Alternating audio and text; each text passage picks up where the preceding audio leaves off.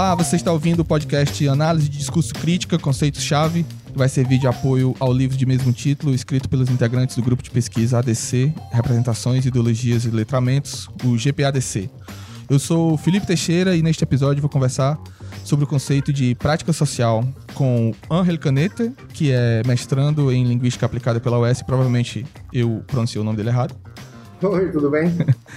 a Camila Santos, que é mestranda em Linguística Aplicada pela UES. Olá, pessoal. A Suerda Lino, que é mestranda em Linguística Aplicada pela UES também. Oi, gente. Manuel Vieira Júnior, meu conterrâneo da Barra do Ceará, graduado em Letras pela UES.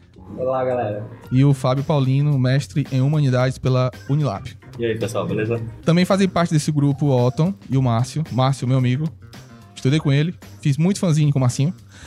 É, mas eles não puderam participar dessa gravação mas estão aqui citados e participaram da, do livro, estão contemplados aqui.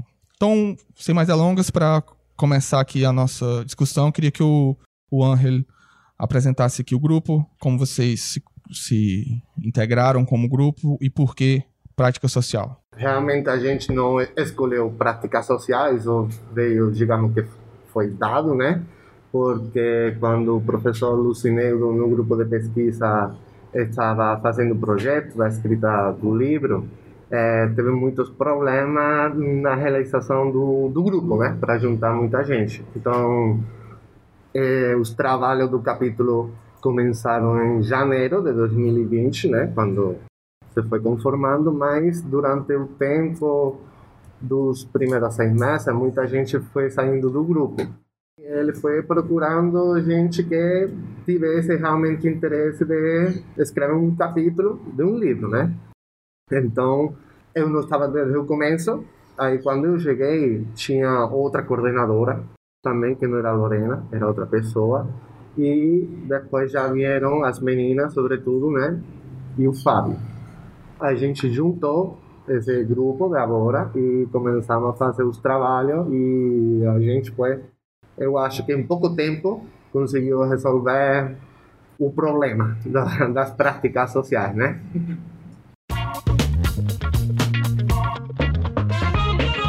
Muito bem. Então, já para introduzir o capítulo, continue para falar sobre a prática social. Pronto. É, o capítulo que a gente escreveu tem seis partes, né? Aí tem a, a introdução, a gente faz um pequeno percurso histórico sobre o que seria a prática social, de onde surge aquele conceito, né? Porque os conceitos na análise de curso de qualquer ciência, eles não surgem do nada, eles são construídos, então a gente acha pertinente fazer aquele percurso histórico, não? Para saber de onde vem, aonde está atualmente e uma suposição de aonde poderia chegar, né? Esse conceito de prática social. A gente parte de uma noção é, no senso comum de prática social, onde a gente olha no próprio dicionário.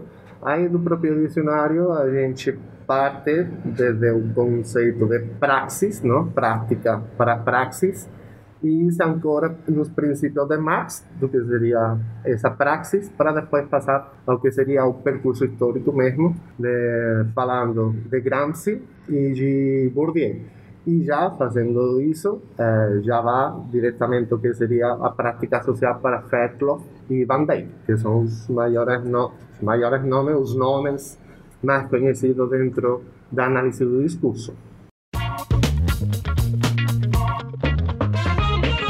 Muito bem. Então, para fazer esse percurso histórico, vou chamar o Fábio aqui para falar sobre isso. Bom, pessoal, é, como o Angel até adiantou uma parte, eu acho muito legal esse nosso capítulo, porque ele, ele tem uma pegada nessa prática histórica, nesse percurso histórico, que eu não sei se eu estou vendo coisas, mas eu, assim, eu, eu tenho acompanhado assim, os manuais, todos nós né, temos acompanhado, e eu acho que a gente conseguiu dar um peso maior nessa, nesse percurso histórico do que normalmente os, os manuais abordam. Em que sentido, mais especificamente, né?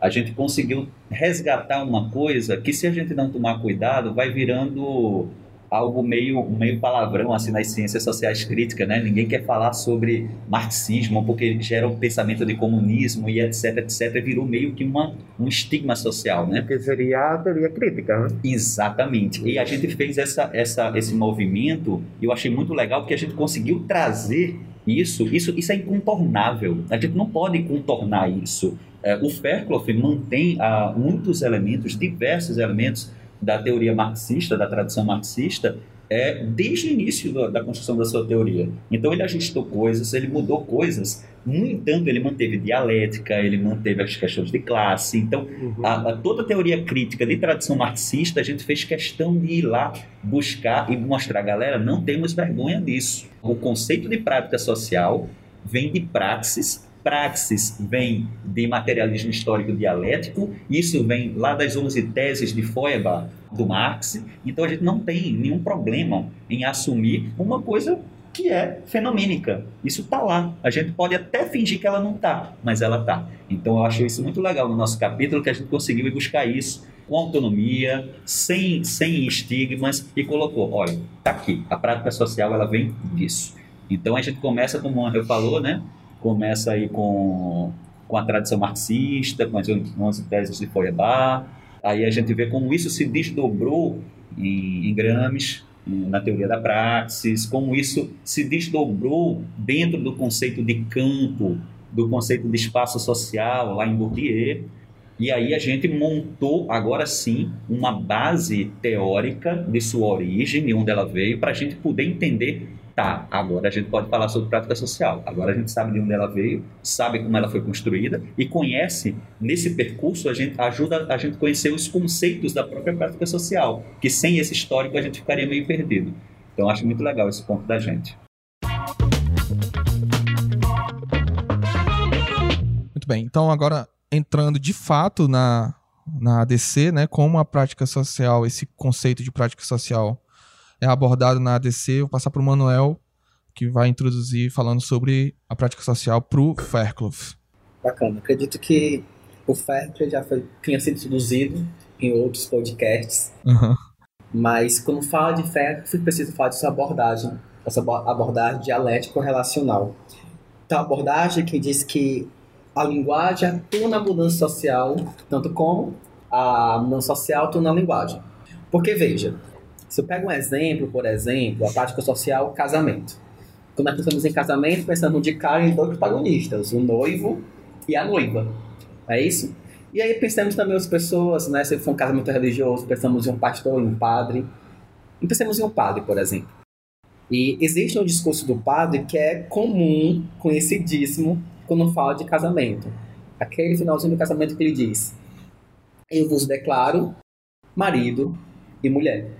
Então perceba que se eu mudo essa prática social, esses dois protagonistas passam agora a ser dois homens, a limpagem já muda. Sim.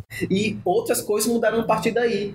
Existe a certidão de casamento, não é isso? Ah, o, acho que é a declaração de casamento, como é o nome que se fala? Certidão. Certidão mesmo. É. Pronto, certidão de casamento que aí teria que ter espaço agora para dois homens, para duas mulheres, que mudaria outras coisas, né? Já pensou se essa família pensa em ter filhos, né? Hum. A certidão de nascimento agora passando a ter espaço para dois homens ou duas mulheres. Então perceba como atua a linguagem, atua na mudança social, tanto como a mudança social poderia, poderia não, atua uhum. na linguagem. E as e relações aí... linguísticas, né? Por exemplo, na certidão de nascimento é bem explícito, o nome da mãe, o nome do Sim, pai. Então até a o próprio linguístico, a forma linguística tinha que mudar com a prática Até porque a prática social deve, envolve diversas dimensões, né? A ação social, a ação linguística, como você bem comentou, um, um contexto sócio-histórico pontuado, né? os sujeitos. Uhum. Magalhães diz isso, inclusive, não é? E aí, quando nós falamos de prática social, dois conceitos são importantíssimos a ser tocados, que são a hegemonia e a ideologia. Temos um episódio para cada um desses, desses conceitos. Eu já peço que vocês revisitem. e aí, quando eu falo de hegemonia, eu falo de um conceito que diz respeito à compreensão do social entendido pelo consenso. Magalhães também fala, inclusive, que Magalhães e outros manuais que falam de hegemonia, né? Diz que é a forma mais efetiva de obtenção de poder da dominação.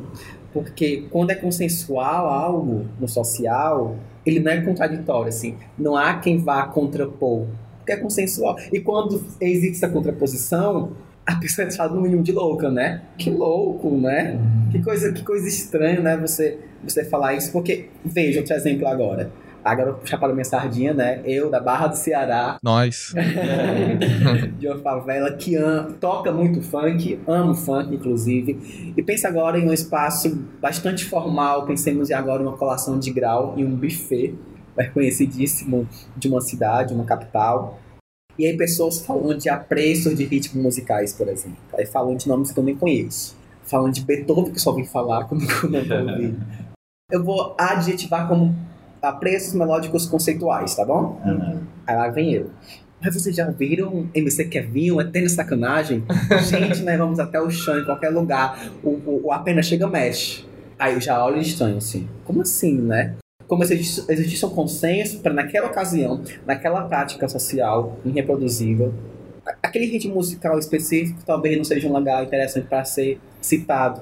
Então, trabalhe pelo consenso. Outra coisa bastante consensual. É, é difícil, por exemplo, o pai falar com a filha sobre a sua primeira vez. Existe o consenso, quem fala com isso é a mãe. Uhum. Né? Então, pai, se falar isso, pai, por que você falando isso, pai? Ou se o pai chega para conversar com a filha, tá bom, pai, não quero saber. Porque ah, existe consenso que esse papo talvez seja com uma outra pessoa. Práticas hegemônicas. É, né? Vai até um pouco do que a gente até estava discutindo. Lá embaixo, né? Lá embaixo, né? Antes de a gente começar esse podcast.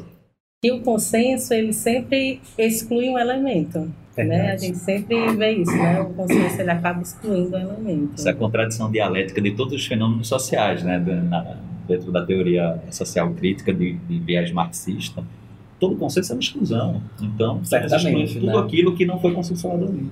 Porque quando fala de consenso, a gente fala de um grupo que estabelece o consenso. Uhum. Né? E aí existem outros grupos que não são contemplados. Uhum. Mas aí outro conceito importantíssimo para também tocar na, na prática social é a ideologia, né? que faz referência à mobilização de sentidos seja por uma estrutura frasal, pela escolha de um lexo, pela construção de sujeito, que tudo isso é motivado logicamente. Essas coisas não acontecem aleatoriamente, né? Por exemplo, é pintado um suposto criminoso na rua escura como negro. Isso não é aleatório. Existe toda uma construção social histórica para existir essa construção de sujeito que muitas vezes pensamos que é aleatório. Não é mera coincidência. Não é mera coincidência. E aí existe, inclusive, há um tempo atrás, se me lembro bem, em 2015, que existe uma paralisação nas escolas e os alunos estavam entrando nas escolas para ocupar a escola, né, em prol de conseguir coisas boas para a educação. E algumas manchetes de jornais diziam assim: alunos invadem escola. Isso. Enquanto outras manchetes diziam: alunos ocupam escola. Então perceba, apenas por um lex, invadir, ocupar, já denota uma coisa totalmente diferente. Então, quando junto hegemonia e ideologia, são conceitos que estão presentes na prática social. A prática social que são consideradas legítimas na sociedade. E aí eu tenho outras práticas sociais que às vezes não são bem legitimadas, né? Temos, por exemplo, na favela novamente da Barra do Ceará, um baile funk. A prática social do baile funk, quando fala baile funk, termos já chegam nossa cabecinha como insights, como se fossem gatilhos para termos como sexo, como drogas, né? Aí tráfico, o tráfico, tráfico e despreza, por exemplo, que diversas famílias colocam comida dentro de casa por causa do baile funk, uhum. né? E aí é, práticas sociais como essa sofrem marginalização porque não estão de acordo com os discursos hegemônicos. E o Tropa de Elite fez com que a gente achasse que era isso mesmo, né? Uhum. Exatamente. Reforçou o consenso hegemônico, né? Aí só voltando um pouquinho sobre a hegemonia, você falou, vocês falaram sobre consenso. Isso tem a ver com a questão do consentimento do o grupo hegemônico só, só é um grupo hegemônico porque existe um consentimento do grupo que é dominado? Tem a ver com isso ou é só uma coincidência? A questão do consenso e do consentimento? O consenso é o principal instrumento hegemônico. Né? A hegemonia se constrói por meio do consenso. Agora, a questão principal é como é que se forma esse consenso. Né? E aí, na teoria social crítica, um uma das, dos conceitos mais difusos da, da nossa área é o conceito justamente de ideologia, como o Manuel falou. Então, por exemplo, se você pega uma, uma meritocracia, que é uma ideologia, que prega para todo mundo que você tem liberdade absoluta para fazer o que quer, onde quer, então o pobre está lá, ele é pobre porque ele Ele não, ele não fez o né? suficiente, né? né? Isso é uma ideologia que nós acreditamos, uma crença social, né? Internalizamos isso como verdadeiro, naturalizamos isso como verdadeiro, e aí nós próprios passamos a corroborar com esse consenso hegemônico. Então a ideologia ela é um instrumento principal para a produção de um consenso. Então, consenso no sentido de que, ah, vamos construir um consenso religioso em torno da religião católica. Eu estou negando todas as outras religiões ao fazer esse consenso. Essa é a própria dialética, a contradição em movimento é, do, do, consenso hegemônico e da ideologia. Não dá para separar. Como o Manuel falou, são dimensões, né? Não dá para você separar. A ideologia está dentro da hegemonia, a hegemonia está dentro da ideologia. Então essas coisas não se separam. É, inclusive, uma coisa que eu falei em outro episódio também, que todos esses conceitos-chave é, eles estão numa sequência no, no livro. Não necessariamente você precisa ler na sequência para entender um ou entender o outro. É, estão na sequência por uma questão editorial, vamos dizer assim. E a outra questão é a fluidez desses conceitos, né? Acho que até a gente uhum. falou naquela gravação que não aconteceu um pouco. A gente falou sobre isso, né? Sobre a, a fluidez dos, do, desses conceitos, que nenhum conceito é fechado de fato, né? Porque na filosofia não é assim, né? Isso. E nós então, nada, não estamos fazendo nada mais do que filosofar aqui, né? Na nossa vida material não é assim, né? Uhum. Nada do que a gente está fazendo aqui é assim, separado, né? Eu acho que o que você falou era bem nesse caminho que eu queria uhum. é, fazer a minha interferência. A gente nem chegou a falar de Van ainda, mas a nossa audiência, quando for ler lá o capítulo, vai ver bem essa, essa organização que o Angel falou no início, né? Que é uma organização didática, para o nosso leitor entender melhor. Mas que esse processo não é linear, gente. Não é, não é um, não é fácil conceituar a prática social, porque a gente não pode definir um conceito único e absoluto para a prática social. Então, os meninos exemplificaram e falaram aqui a respeito de fé, e ficou muito claro que não é não é algo que a gente possa dizer prática social é isso, até porque as práticas sociais se transformam a todo momento. Então, a gente vai sempre precisar de é, argumentação, de recursos teóricos, práticos, para ressignificar esses conceitos, né? Então, não é algo linear, é algo não linear, é algo que se transforma com a nossa vivência, porque se a gente estuda a linguagem, a gente acredita que a linguagem se transforma a todo momento, né? Uhum. Por exemplo, a gente está gravando agora um podcast, é um gênero muito novo, uma prática social que está inserida numa prática social bem inovadora. Então, isso já, já ilustra bem aquilo que a gente quer passar para vocês. Então, a ideia não é, é criar muros em volta do conceito de prática social, como os meninos muito bem exemplificaram. Até porque se nós tentássemos unificar um conceito para a prática social, nós estaríamos nos contradizendo. Não, não né? produzindo um conceito hegemônico e negando outras coisas. Pode ter certeza. E a questão que você falou sobre a constante mudança, principalmente no mundo em que as comunicações são imediatas, né? Os meios pelos quais a gente se comunica evoluem a cada dia. A gente entende que chegou no. Não, não é possível que a gente vai conseguir se comunicar de um jeito mais evoluído que esse. Aí aparece. Uhum. E essa questão Basta. da imediatez, né? Assim, por conta da nossa atualidade. Hoje passamos por uma pandemia, então a internet é um recurso, né? Muito importante, né? Porque estamos de quarentena. Uhum. E aí, é, trabalhamos com discurso no nosso discurso crítico, é importante nós falarmos sobre isso, tá? Para quem está nos ouvindo, porque nós levamos um discurso que muitas vezes não nos policiamos não passamos a ideia, poxa, será que eu estou reproduzindo um discurso hegemônico? Uhum. Né? Aprendi isso. E aí é importante agora, ouvindo esse podcast, para quem tem mais interesse em ler o livro, para começar a se policiar. É um dos primeiros passos. Né? Para romper, para se alcançar uma mudança social, poxa, será que esse discurso favorece a mim mesmo, como a meritocracia, por uhum. exemplo? Será que esse discurso favorece a mim mesmo? Ou existe uma outra engrenagem que trabalha para eu reproduzir esse discurso que continua a me ver aqui, uhum. no lugar de pobre? Uhum. E assim, Felipe, até o que me chamou a atenção na, na, na sua fala, né? Você falando sobre a, a evolução tecnológica, né? A gente tem, tem mais essa não sei se seria a palavra agilidade, né? mas eu acho que a, a liberdade ainda coloca entre aspas, tá? essa liberdade de comunicação mais rápida, mas a gente não pode esquecer que por trás disso ainda também tem uma dominação, quando a gente fala dominação no texto, na fala, dominação também na mente, porque aí me, me lembra um pouco a, até uma, o tema da, da redação de 2018 do Enem, né, que fala sobre controle de dados, né? Uhum. Até mesmo quando a gente está navegando na internet, as informações elas não são direcionadas. Então aí a gente já vê uma dominação, né? Então a gente diz que todas as práticas elas sim trazem essa, essa dominação, mesmo que oculta, né? Às vezes a gente não se dá conta, mas ela está lá, né? Prática social, né? Então, em Fairclough, como é que ele vai entender isso? Aí o Manuel já, já colocou conceitos importantíssimos para a gente pensar, a gente já interagiu com filigranas teóricas muito importantes, mas aí a gente vamos para uma questão mais técnica, assim, né? Como é que Fairclough vê isso?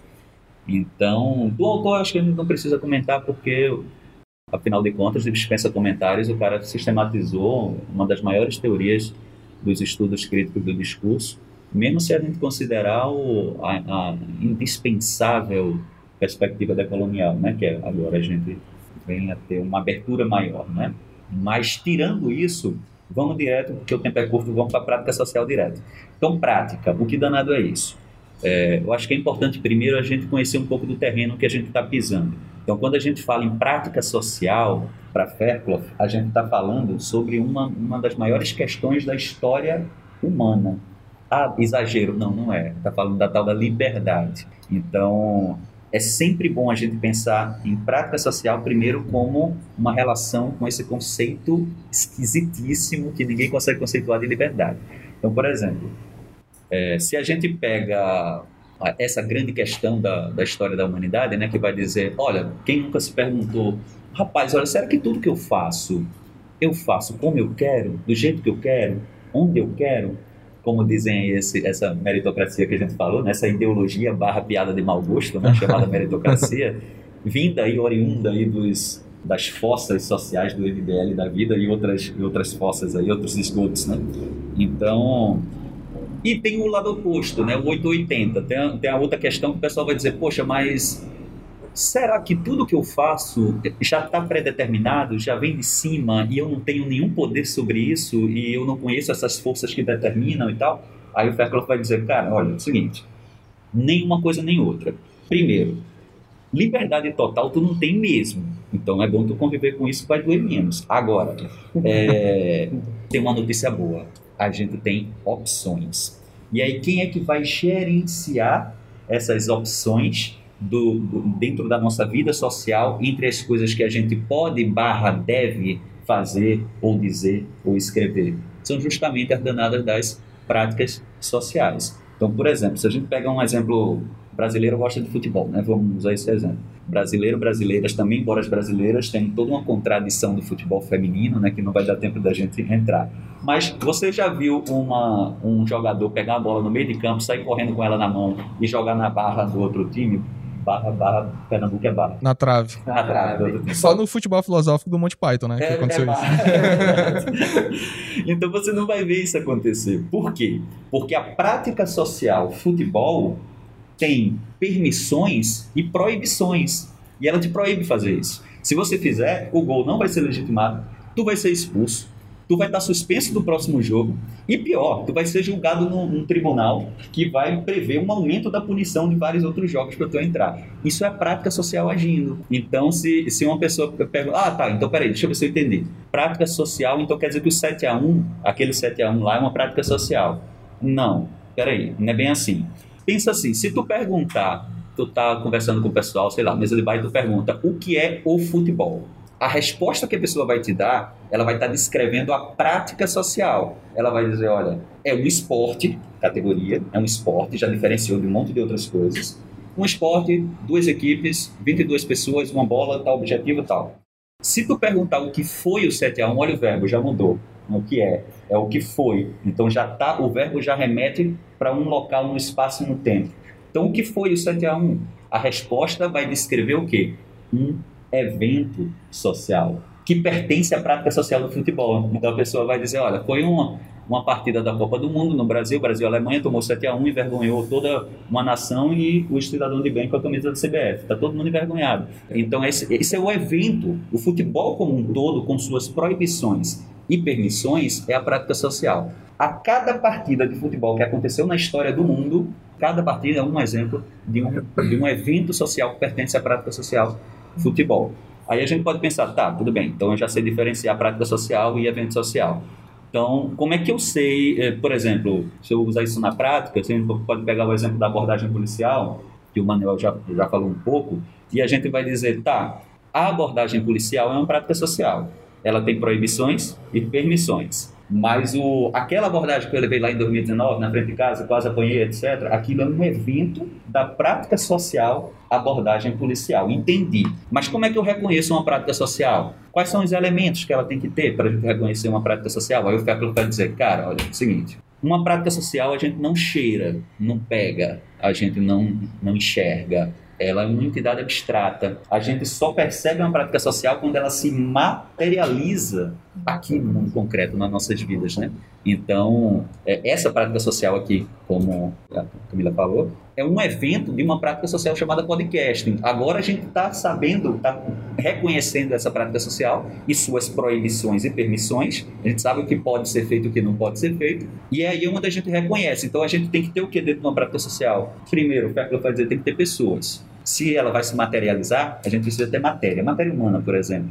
Então tem pessoas. Mas essas pessoas não ficam paradas no tempo e no espaço. Elas interagem. Então a gente tem um segundo elemento, interação. Essa interação, ela gera o quê? Ações. Essas ações são linguísticas, podem ser linguísticas ou podem ser não linguísticas. Aí a gente já começa a perceber, poxa, peraí, ações linguísticas, discurso é, é ah, então é por isso que eu vejo nos manuais e nos livros até do Fairclough que o discurso é um momento ou uma instância da prática social? Sim. Às vezes a gente lê aquilo e a gente não entende assim muito o significado daquilo. Uhum. E aí é massa o que o Manuel falou, que ele falou uma palavrinha que é fundamental: dimensões a gente nunca pode, dentro de uma lógica dialética, que é aquela lógica que a gente estava conversando, que a gente não foi treinado para pensar sobre ela, diferentemente de uma lógica formal que o Mohan vai chamar lá de, de newtoniana cartesiana, né?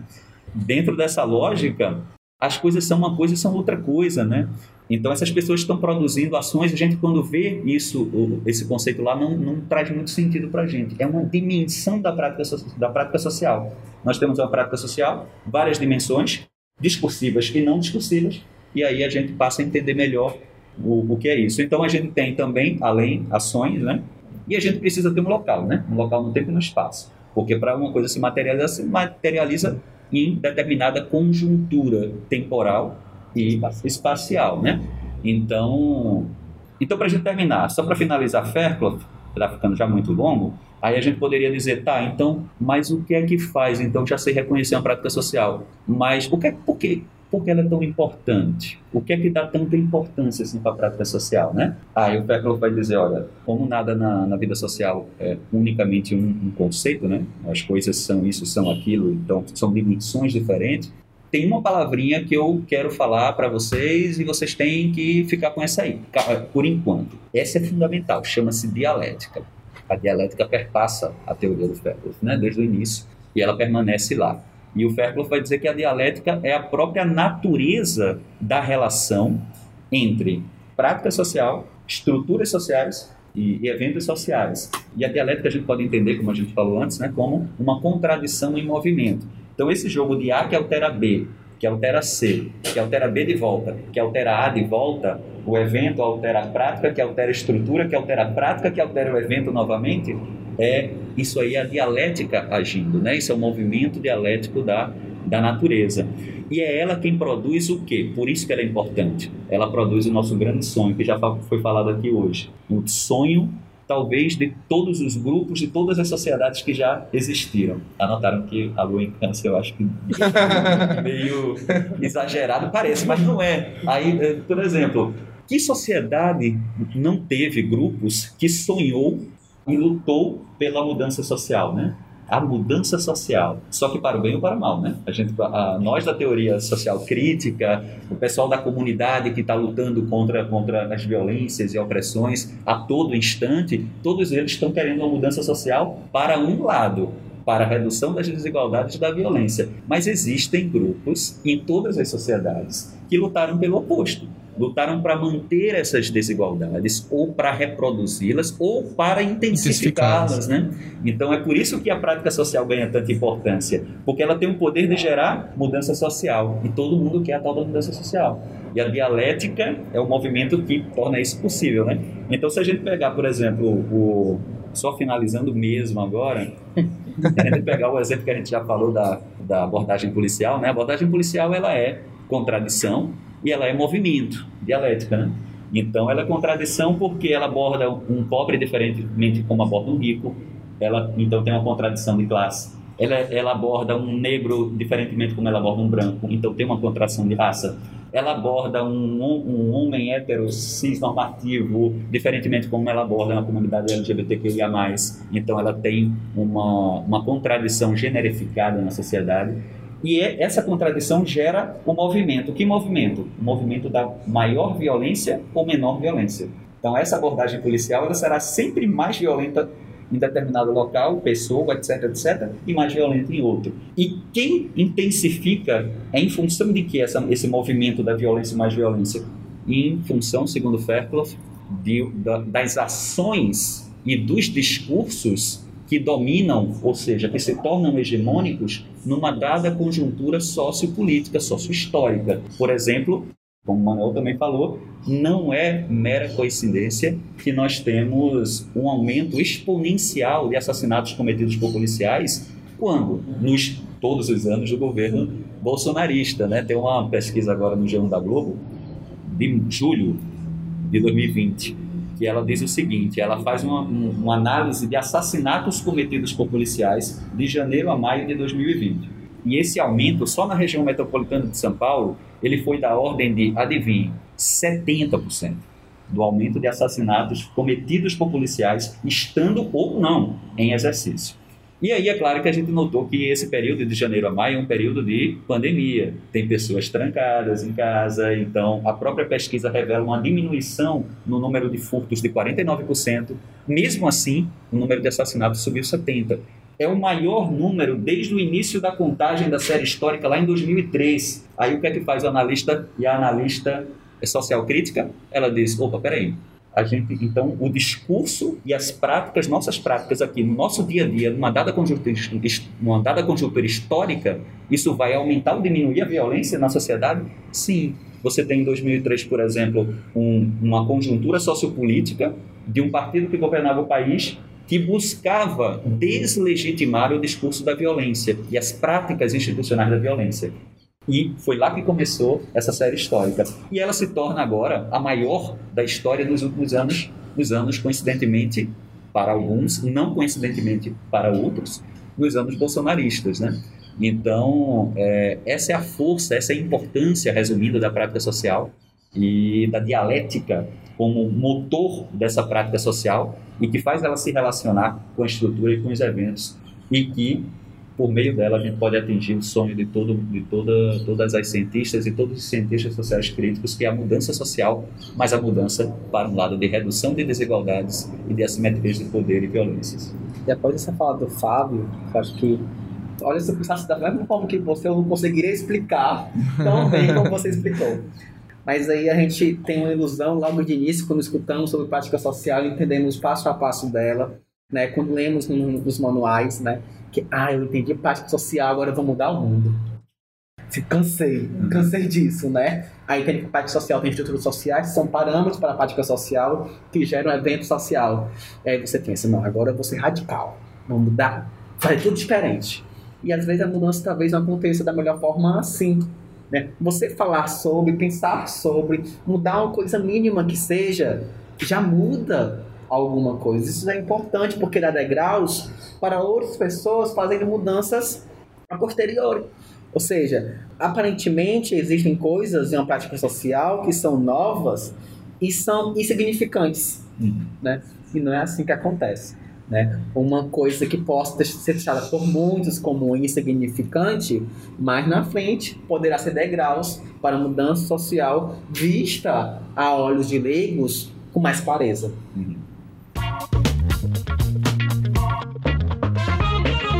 Beleza, então a gente ouviu aqui os meninos falando sobre a prática social na perspectiva do Fairclough. E agora a gente vai para o outro autor de destaque, né, da análise de discurso crítica, que é o Van Dijk. Eu convido a Camila para falar sobre prática social para ele. Pronto, os meninos explicaram muito detalhadamente a questão da prática social para o Ferkoff. E assim, não é algo que se perde quando a gente fala de Van Dijk, né? Porque, na verdade, é, há, uma, há um sentido de comple, completamento teórico para que a gente entenda como a gente pode agir nas práticas sociais com o objetivo de transformá-las, que é o, o, o objetivo da análise crítica do discurso. Né? E o Van Dijk, ele, ele traz uma, uma pegada muito inovadora, que é uma pegada cognitiva. Melhor dizendo, a perspectiva sociocognitiva, que foi abraçada pela, pela análise crítica do discurso, de maneira assim que porque o Van Dijk ele é um linguista textual, né? ele, ele além de analista do discurso, ele também é linguista textual. Então, quando ele trouxe a perspectiva sociocognitiva, ele entendeu que dentro dessas práticas sociais, os atores sociais agem cognitivamente. Então, tem algo que está acontecendo na nossa cabeça que também interfere nas práticas sociais. Então, eu preciso entender como é que as pessoas pensam para transformar aquilo que elas pensam e a maneira como elas agem. Então, como é que essa, essa perspectiva sociocognitiva funciona para Van Dijk. Ele acredita que a gente tem uma cognição social e uma cognição pessoal. E aí essa separação, gente, ela é didática, como tudo que a gente faz para entender o discurso. Essa cognição pessoal, essa cognição social, ela age de maneira conjunta no momento em que a gente está dentro de uma prática social em interação. Não, não existe um limite Isso. determinado entre um e outro. Né? Exatamente. Então, se a gente é, tivesse uma cognição única, a gente só reproduzia, mas a gente sabe que não é só uma reprodução de discurso, né? Cada um de nós tem o poder de interferir dentro desse discurso e é por isso que a gente pode transformá-lo. Porque se a gente pensa que só tem uma máquina que reproduz, então não há, não há é perspectiva de transformação. E aí, Mila, cai até é, numa discussão né, que a gente teve quando nós estávamos escrevendo, se nós deveríamos colocar esse, esse questionamento, né? Se eu retiro ali a, a, essa parte da, da cognição, essa perspectiva cognitiva, se eu só coloco ali a sociedade e discurso, né, nesse elo direto, se as pessoas elas não estariam é, somente funcionando como essa máquina de reprodução, e aí a gente até discutiu, coloca isso ou não, que as pessoas iriam estar produzindo sempre o mesmo discurso? E a gente disse, não, vale a pena a gente levar para o livro e discutir sobre, né, para mostrar que as experiências, né, que é quando a gente fala dessa cognição pessoal, a gente fala dos modelos mentais.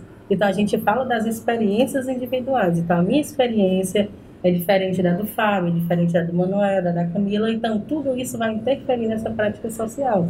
Então a gente vê aí sim a cognição interferindo. Sim, com certeza. Então, a cognição pessoal é a relação subjetiva que a gente tem com os discursos e as práticas sociais. É o meu ponto de vista, é aquilo que eu posso interferir a partir do meu conhecimento de mundo. E esse conhecimento de mundo é a minha cognição social. Então, há discursos compartilhados, mas cada pessoa tem o seu conjunto de discursos, né? E, e essas características pessoais interferem na maneira como a gente interage socialmente. E é isso que nos faz agir de maneira diferente dentro de uma mesma prática social essa cognição pessoal interfere na maneira como a gente vai transformar esse discurso, né? Por isso que é tão importante a gente entender que existe um cognitivo que é construído a partir de um social, mas que a gente também faz interferências pessoais dentro dessas práticas, né? dentro dessas práticas de, de linguagem. E aí ele vai falar também de memória, né?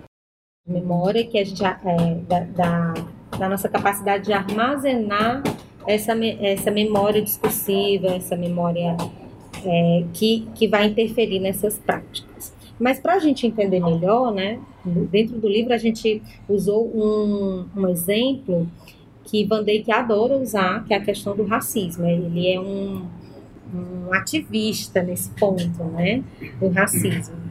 E que é um, um discurso sempre atual. A gente percebe agora que mais atual impossível Mas a, a, gente pode entender a partir de outro exemplo, né, Su? Vamos discutir sobre. Pronto, vamos falar agora trazendo a, nosso podcast, né, foi para os meninos falando do Ferro, né, e as meninas falando do Bandei. Então vamos dar um exemplo, né, né? Vamos mostrar nossa força. Pronto. Olha só, pegando até o que o, o Emanuel falou é, no início, né, que quando falamos em prática social, a gente lembra do, do sujeito, né, a gente lembra do, do contexto, a gente lembra da ação linguística e da, da ação social, então aí a gente, é, para poder ficar mais, mais claro, até dentro do, do, exemplo também que o Fábio trouxe, né, essa estrutura que o A influencia o B, que influencia, influencia no C, então pensemos assim, um, um ator social, né, e esse ator social utilizar-se da, da linguagem produz um discurso e esse discurso ele deixa é, claramente ali suas marcas ideológicas, né? E esse discurso ele vai operar dentro de uma estrutura social. Então tudo isso envolve a, a prática social.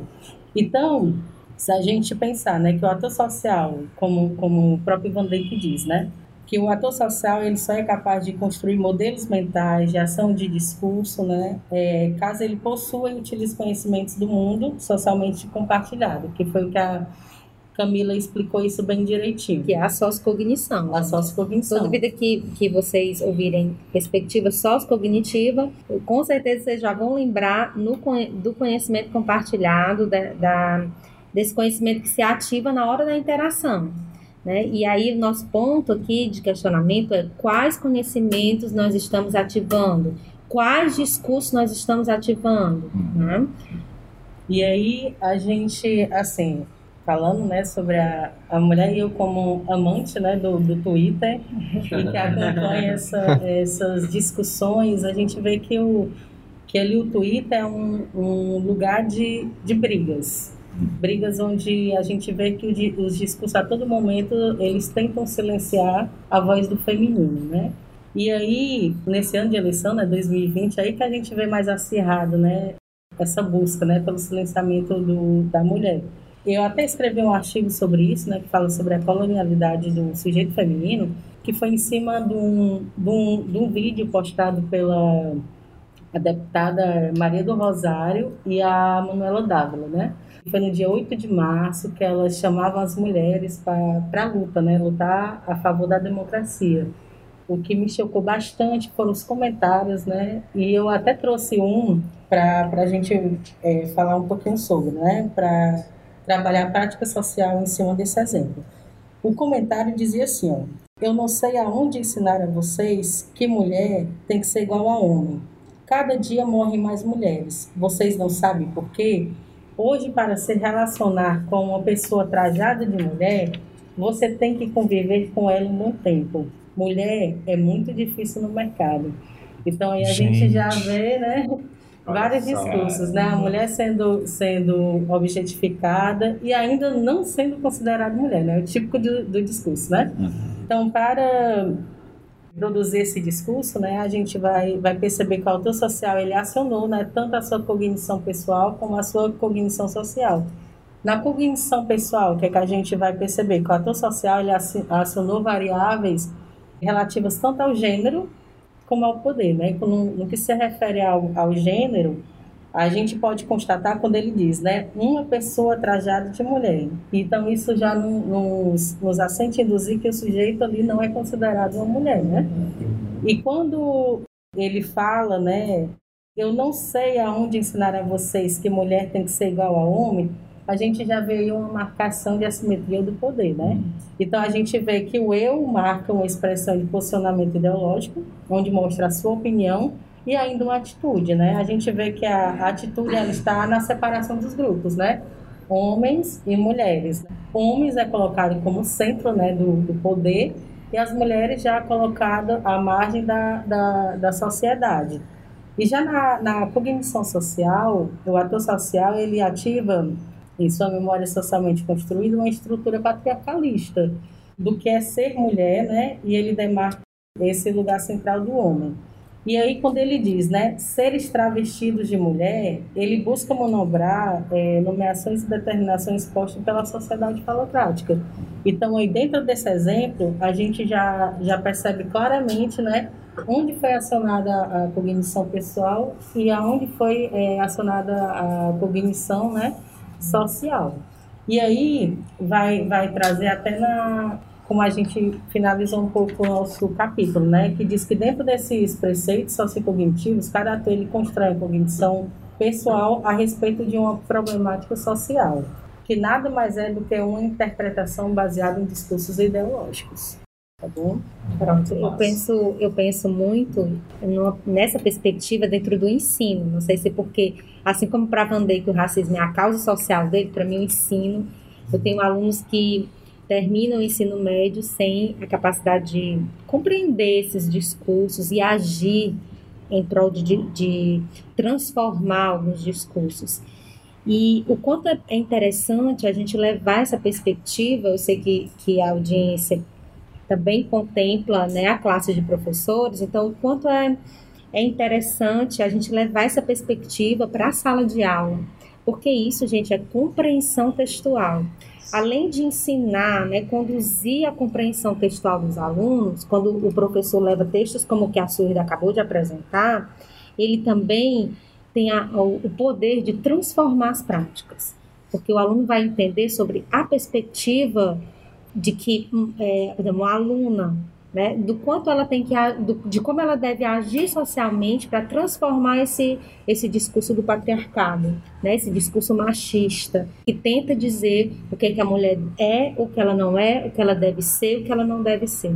E aí é interessante falarmos disso, né, puxando para a nossa sardinha, acho que tem muitos professores aqui, quando falamos de compreensão de texto, né, não é levado com a significância que ele deveria ter infelizmente é muito comum em sala de aula, nós ouvimos alunos que se dizem muitas vezes, ou a família também se diz, que não é machista, que não é racista, e preserva a face dizendo mais ou menos assim.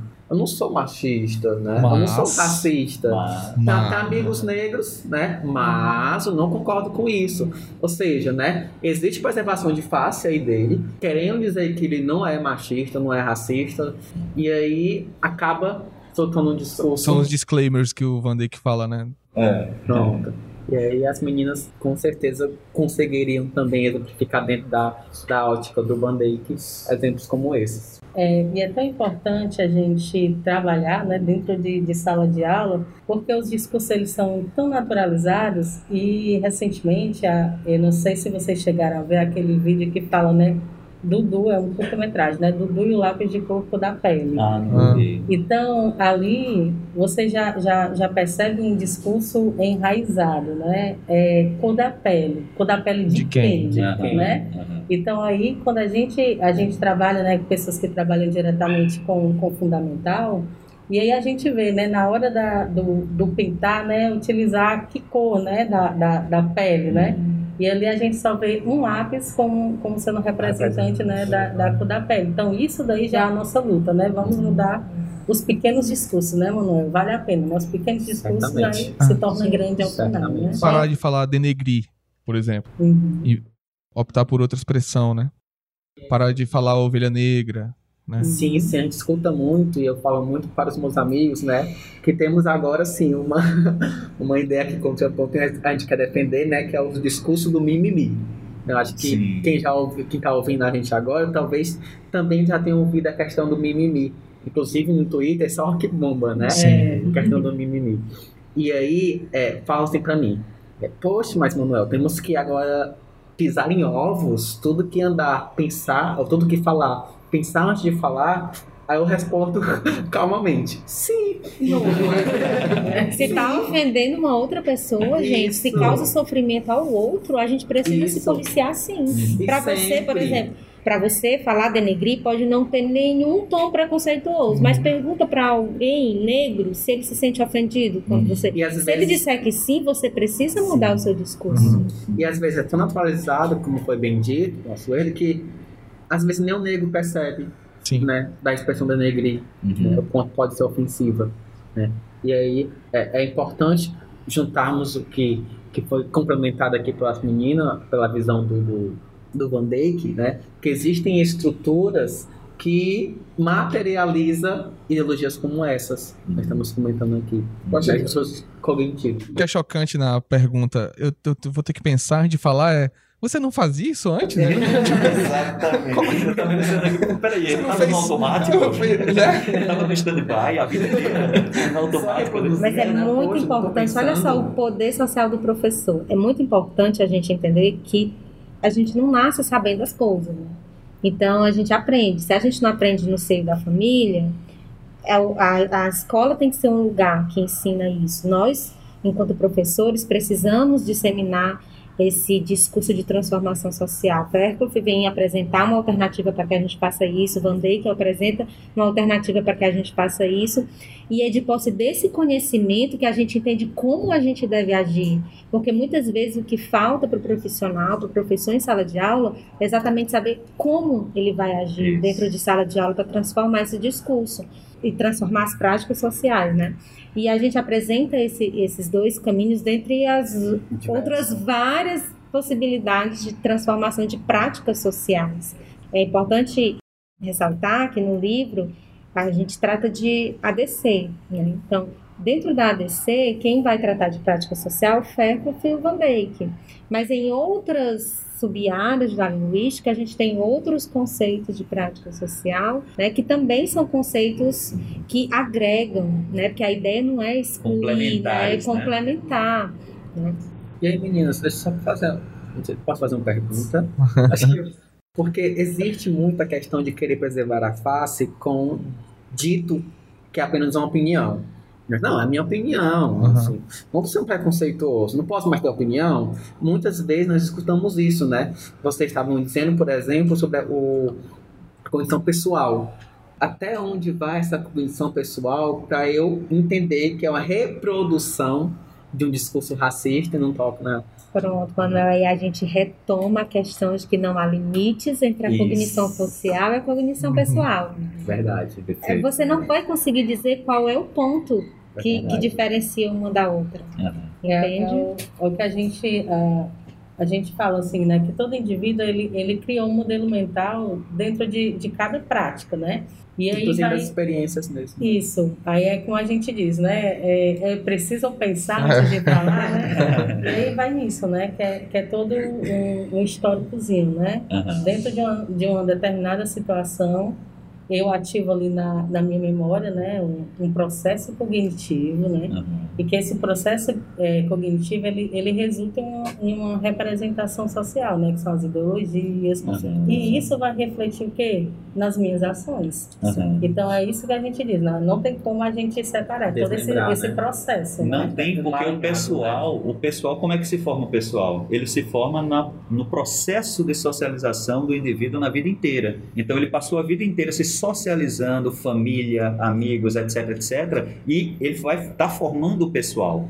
Com base em quê? No que já está compartilhado. Hum. Então não dá para você dizer. O, a, o, pessoal, é a lógica dialética de novo, né? O pessoal, ele é só pessoal? Não. O pessoal também é coletivo. E o coletivo também é pessoal. É difícil para a gente sempre pensar na loja de dialética, é... porque a gente nunca foi treinado nela. Né? Isso é tão interessante, porque quando falamos assim, algo que parece mais nosso de tudo, nosso objetivo, nosso particular, ele é construído no social. Sim. Né? Então, o que parece ser mais nosso, também é social. Uhum, uhum. Né?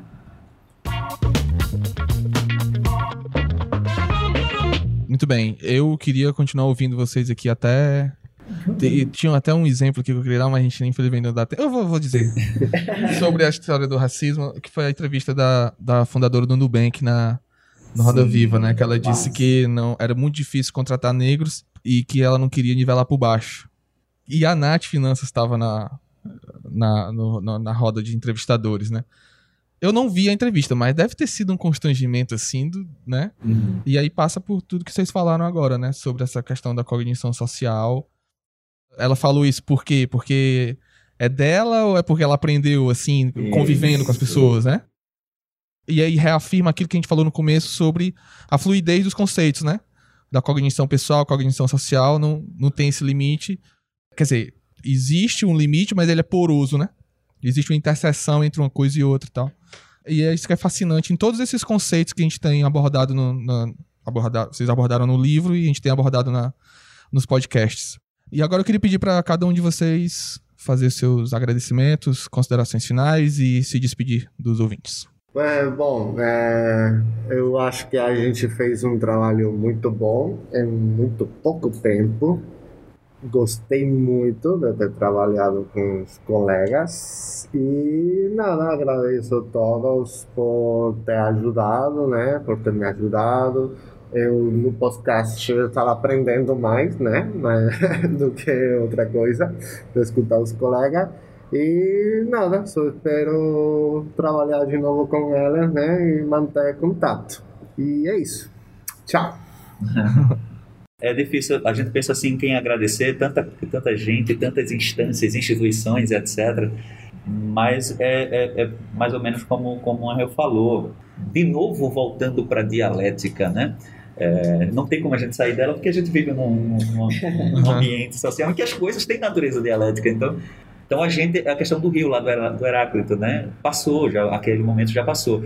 Quando a gente entrou nesse projeto, éramos outras pessoas, né? Então agora nós somos totalmente outras pessoas depois dessa experiência desafiadora demais, porque como a Ana falou, foi meio que ali uma coisa não não vai mais, refaz, reconstrói e a gente forma praticamente um novo grupo.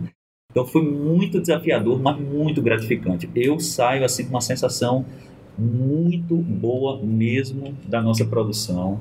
É, o que a gente produziu foi muito legal. Eu gosto de voltar para ele, ler de novo o nosso capítulo, é muito massa. Então, queria agradecer a todo mundo que, direto ou indiretamente, participou dessa construção, né? fez com que isso acontecesse, o Lu, etc. Então, é isso. Muito, muito agradecido por poder ter vivido isso e ter me modificado diante dessa experiência.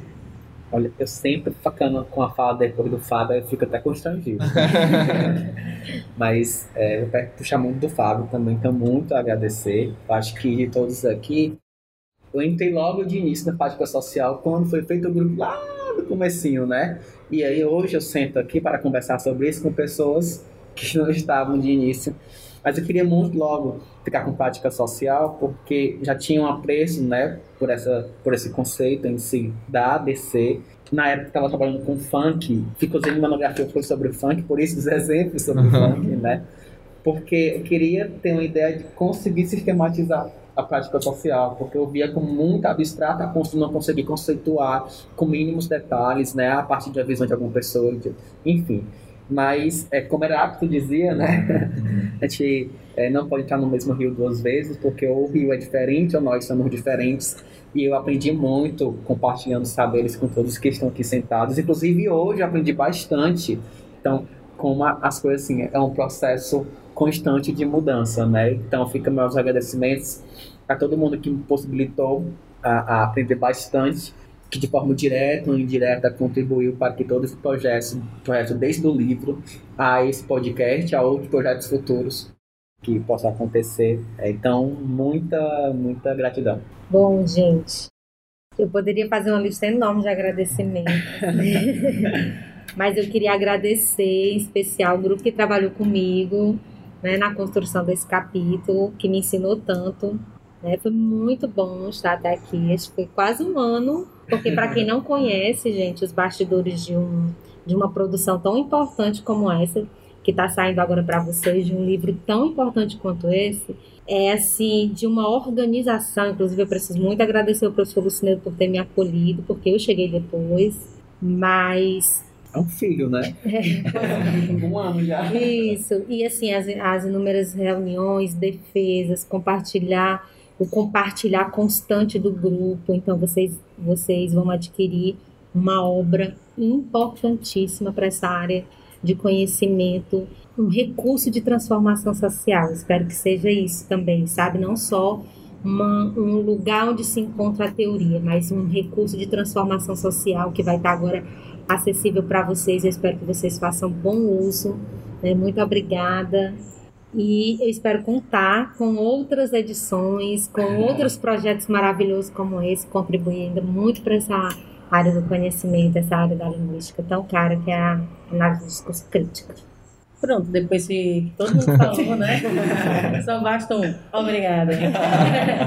Não, primeiramente eu quero agradecer né, ao professor Lucineudo, que realmente a gente chegou assim de paraquedas, né? E aí já disse, o que é que está faltando, né? Então está faltando falar um pouco sobre prática social. E aí eu digo que a cada palavra, né, escrita ali a gente discutiu, né? Então a gente, a gente literalmente, literalmente, é. cada palavra foi muito bem dialogada. E aí a gente está entregando para vocês, né? Assim uma, como a Camila disse, né? Uma obra que foi bem trabalhada, bem cuidada e amada, né? Aos meus companheiros e minha companheira, né? É, o meu muito obrigada. Realmente eu estou saindo daqui com modelos mentais, né? É, diferentes, né? Do, dos quais eu cheguei aqui. Então, obrigada por tudo, tudo. E é isso. Muito bem.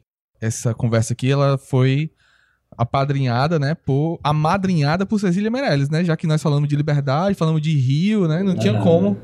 Lembro, fiquei lembrando o tempo todo da, da, da, da história lá do, do, do, romanceiro da Confidência que ela fala sobre a liberdade, né? Que a gente não consegue. Todo mundo sabe o que é, mas a gente não consegue dizer o que é, né? E quando vocês falaram do Rio, assim, gente, vai estar demais o simbolismo aqui. É, então, obrigado por, pela discussão, aprendi demais aqui com vocês. Obrigado pela companhia de quem está ouvindo e até a próxima conversa.